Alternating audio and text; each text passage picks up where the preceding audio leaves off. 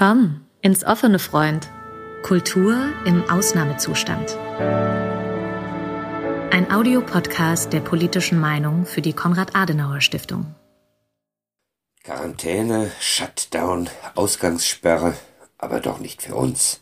Nein, ich will hinaus ins Offene. Also sattle ich meinen Pegasus, der mich innerhalb eines Wimpernschlags zum Mond und zurückbringt, so schnell, dass der Wasserkrug, den ich vom Tisch stoße, bei meiner Rückkehr noch nicht auf dem Boden zerschellt ist und von mir aufgefangen wird, ohne dass ein Tröpfchen verloren geht. Nur will ich gar nicht auf den einsamen Mond, sondern rund um die Welt reisen. Von Kontinent zu Kontinent. Ein Platz auf meinem Reittier ist noch frei. Kommst du mit? Die Mitfahrgelegenheit ist frei und kostenlos, sofern du mir zu sagen weißt, durch welches Land, durch wessen Kosmos wir uns bewegen. Abgemacht? Dann nicht lange gezagt. Schwing dich hinter mich auf das geflügelte Ross und los geht's über Berge und Meere, Wüsten und Oasen. Wo sind wir? Nun, das sollst du mir sagen. Der Weg, den ich wie ein Schlafwandler von der Porta San Giovanni bis hierher gefahren war, führte in Windungen zwischen jahrhundertealten Bäumen bis zur Porta San Benedetto und dem Bahnhof. Ich warf mich bäuchlings ins Gras neben dem Fahrrad, das brennende Gesicht in die Ellenbeuge gepresst. Warm spürte ich die Luft um den ausgestreckten Körper wehen, und ich hatte nur den einen Wunsch, so mit geschlossenen Augen liegen zu bleiben. Zu meinen Füßen erstreckte sich, erst jetzt kam es mir zum Bewusstsein, die mächtigen Baumkronen vom Mittagslicht überflutet, wie in einem tropischen Wald der Barquetto del Duca. Wollen wir es noch wärmer und südlicher und, wenn man weiß, wie es weitergeht, vielleicht weniger elegisch? Dann steigt wieder auf. Diesmal geht es wirklich übers Meer dahin. Siehst du, wie sich die Hochebene vor uns erstreckt? Erinnere dich. Es war ein prachtvoller Morgen. Während wir warteten, zogen sich die letzten Sterne in den rostfarbenen Himmelsraum zurück. Der Himmel war hoch und klar, doch unsere eigene Welt war noch dunkel und von tiefer Stille erfüllt. Das Gras war feucht, zwischen den Bäumen, wo sich der Boden senkte, schimmerte es von Tau wie mattes Silber. Der graue Nebel lag auf den Bergen und zeichnete auf seltsame Art ihre Formen nach. Wenn jetzt dort oben die Büffel grasten, musste es für sie bitterkalt wie mitten in einer Wolke sein. Wie ein Glas mit Wein füllte sich das große Gewölbe über uns allmählich mit Klarheit. Und da, ganz behutsam, fingen die Gipfel die ersten Sonnenstrahlen auf und färbten sich rot. Du weißt schon, dass es so idyllisch nicht lange bleiben wird? Dann komm weiter, mein Freund. Der aufgehenden Sonne entgegen und zugleich hinab in den Brunnenschacht der Vergangenheit. Vermag unser Reittier doch nicht nur alle räumlichen, sondern auch alle zeitlichen Distanzen mühelos zu überwinden. Wo sind wir? Schlachtgetümmel tobt um uns. Afrasiab ritt vor seiner Armee heran wie ein Schiff, das die Wellen aus dem Wasser heben. Rostam sah ihn und gab seinem Pferd Schenkeldruck. Er legte sich die schwere Keule auf die Schulter, und als er nah an den Gegner herangekommen war, hängte er sie an den Sattel. Er ergriff mit seiner Hand den Gürtel des Königs und hob ihn hoch aus seinem mit Pantherfell bezogenen Sattel. Er wollte ihn zu Kobat tragen und ihn dem König als Geschenk von seinem ersten Kampftag bringen. Aber da der königliche Reiter so schwer war, hielt das Leder des Gürtels nicht stand. Es riss, und er fiel kopfüber zu Boden. Seine Ritter bildeten sofort einen Kreis um ihn. Als der König aus seinen Händen entkommen war, biss Rostam sich vor Wut in den Handrücken. Warum, so sprach er zu sich, habe ich ihn bloß nicht unter den Achseln gepackt und mit seinem eigenen Strick gefesselt? Und nun breite die Flügel Pegasus und bringe uns über Berge und Steppen aus der mythischen Vergangenheit in die apokalyptische Zukunft, bis an den Rand der Welt, wo die Sonne vor einem kirschblütenweißen Himmel blutrot aus dem Meer steigt. Als sie die Stelle verifiziert hatte und bereit war, hob sie die rechte Handfläche in die Luft, hielt den Atem an und ließ einen Moment verstreichen. Dann ließ sie die Hand abrupt fallen. Auf das hölzerne Heft der Nadel. Nicht allzu stark. Bei zu großem Kraftaufwand hätte die Nadel unter der Haut abbrechen können. Sie dürfte aber die Nadelspitze nicht zurücklassen. Leicht, fast liebevoll, genau im richtigen Winkel und mit genau der richtigen Stärke ließ sie die Handfläche auf das Heft der Nadel fallen. Ohne sich der Schwerkraft zu widersetzen, zack. Damit die feine Nadelspitze ganz natürlich von der Stelle aufgenommen wurde. Tief, glatt und tödlich. Worauf es ankam, waren der Winkel und die Art, in der sie die Kraft einsetzte oder vielmehr die Kraft nicht einsetzte.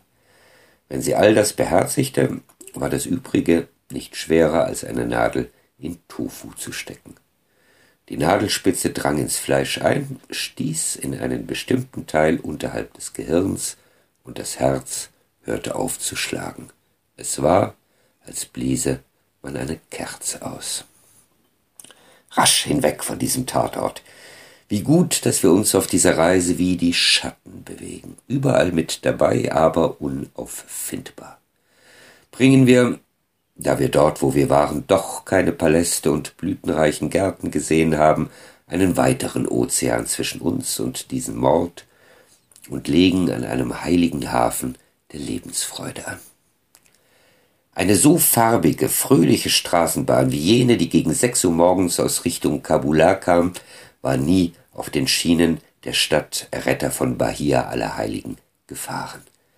Sie fuhr in Richtung Schustersenke, angefüllt mit heiligen Töchtern in ihren bunten Röcken, ihren gestärkten Unterröcken, ihren Leibchen, ihren Hals- und Armbändern, als zögen sie zu einem Candomblé-Fest. Mit ihnen reiste ein rastloser Geselle, der wie ein Betrunkener aussah und auf den Sitzbänken tanzen wollte. Eine dicke Alte versuchte den umtriebigen, ausgelassenen Bohemien in Schach zu halten. Der eine oder andere Fahrgast erkannte in ihr die heiligen Mutter Doninia. Der Fahrer, ein kräftiger junger Schwarzer, hatte die Kontrolle über den Wagen verloren und kümmerte sich auch gar nicht mehr darum, als gäbe es keinen Fahrplan mehr, nach dem die Straßenbahn sich richten müsse, als gehörte ihr die Zeit, fuhr sie einmal im Schneckentempo, dann aber wie besessen von der Angst, schleunigst anzukommen, schlug sie sämtliche Verkehrsvorschriften in den Wind und schien die Schienen zu fressen.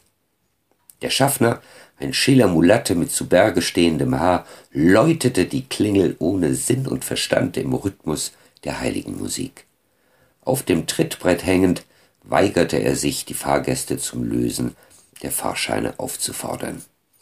Nesinho wollte für die ganze Bande bezahlen, doch der Schaffner gab ihm sein Geld zurück. Heute zahlt die Kompanie, sagte er lachend als hätten Fahrer und Schaffner, als hätten die Arbeiter der Werkstätten die Macht an sich gerissen und die Leitung der städtischen Kreisbahn übernommen, als wäre an jenem Morgen der Ausnahmezustand der allgemeinen Freude und der freimütigen Herzlichkeit ausgerufen worden. Hier wollte man gern verweilen, aber unsere Weltreise ist noch nicht zu Ende. Und dann hat diese Art des Reisens den unschlagbaren Vorteil, ohne ein Bein rühren zu müssen, jederzeit wieder unternommen werden zu können, immer von neuem, ohne Buchungen, Reservierungen und nennenswerte Kosten. Hinauf nun aber in Windeseile nach Norden, hinaus aus den Tropen und hinein in ganz zivilisierte Wälder, wo ein Mann vor seiner Bretterbude tiefe Gedanken denkt leben wir doch etwas zuversichtlicher. Wir können uns ohne weiteres in dem Maße der Sorge um uns selbst entäußern, wie wir sie etwas anderem zuwenden. Die Natur passt sich ebenso sehr unseren schwachen wie unseren starken Seiten an. Sich ständig zu sorgen und zu überanstrengen ist eine nahezu unheilbare Krankheit. Wir machen uns eine übertriebene Vorstellung von der Wichtigkeit der Arbeit, die wir verrichten, und wie viel bleibt dabei ungetan, oder wie steht es, wenn wir krankheitshalber arbeitsunfähig gewesen wären? Wir, wie sind wir doch ständig auf der Hut, fest entschlossen, nichts dem Zufall zu überlassen, wenn es sich anders einrichten lässt. Nur des Nachts vertrauen wir uns wohl oder übel dem Ungewissen an. Notgedrungen halten wir unsere Lebensweise hoch und bestreiten, dass es auch anders ginge. Dabei gibt es so viele Möglichkeiten, als sich von einem Mittelpunkt aus Linien ziehen lassen. Jede Veränderung, bloß gedacht, ist ein Wunder. Doch das Wunder findet dauernd statt. Zu wissen, dass wir wissen, was wir wissen, sagt Konfuzius, und dass wir nicht wissen, was wir nicht wissen, das ist wahres Wissen. Wenn einer das, was ihm vorschwebt, einmal verstandesmäßig gefasst hat, dann werden wohl die Menschen zu guter Letzt ihr Leben darauf aufbauen. Ach je, zurück nach Hause zu fahren, das löst immer eine Mischung von Schwermut und Freude aus. Wie gerne wäre man noch geblieben. Würde man hier nicht sogar immer bleiben können? Und wie schön doch auch wieder daheim anzukommen, zu erfahren, was während der Abwesenheit alles geschehen ist, die vertrauten Farben und Düfte wiederzusehen. Und um uns an die heimischen Gefilde wiederzugewöhnen, eine letzte Etappe, kindheitsselig, bevor wir von Pegasus dem Treuen absteigen, ihn absatteln und striegeln und ihm begütigend auf den sehnigen Hals klopfen. Bald, sehr bald schon, wann immer es uns gelüstet, können wir wieder ausreiten, ausfliegen. Ich weiß noch genau, wie wir zu dritt die schwanke Holzbrücke hinabgingen, die vom Strande schräg zur Badeanstalt anstieg. Selbstverständlich hüpften wir, um die Brücke tunlichst ins Schwingen zu versetzen und uns emporschnellen zu lassen wie vom Trampolin. Aber unten angelangt, verfolgten wir nicht den Brettersteg, der zwischen Pavillionen und Sitzkörben hin den Strand entlang führte, sondern hielten den Kurs landeinwärts, ungefähr auf das Kurhaus zu, eher mehr links. Auf den Dünen brütete die Sonne und entlockte dem spärlich und dürr bewachsenen Boden, den Stranddisteln, den Binsen, die uns in die Beine stachen, seinen trockenen und hitzigen Duft.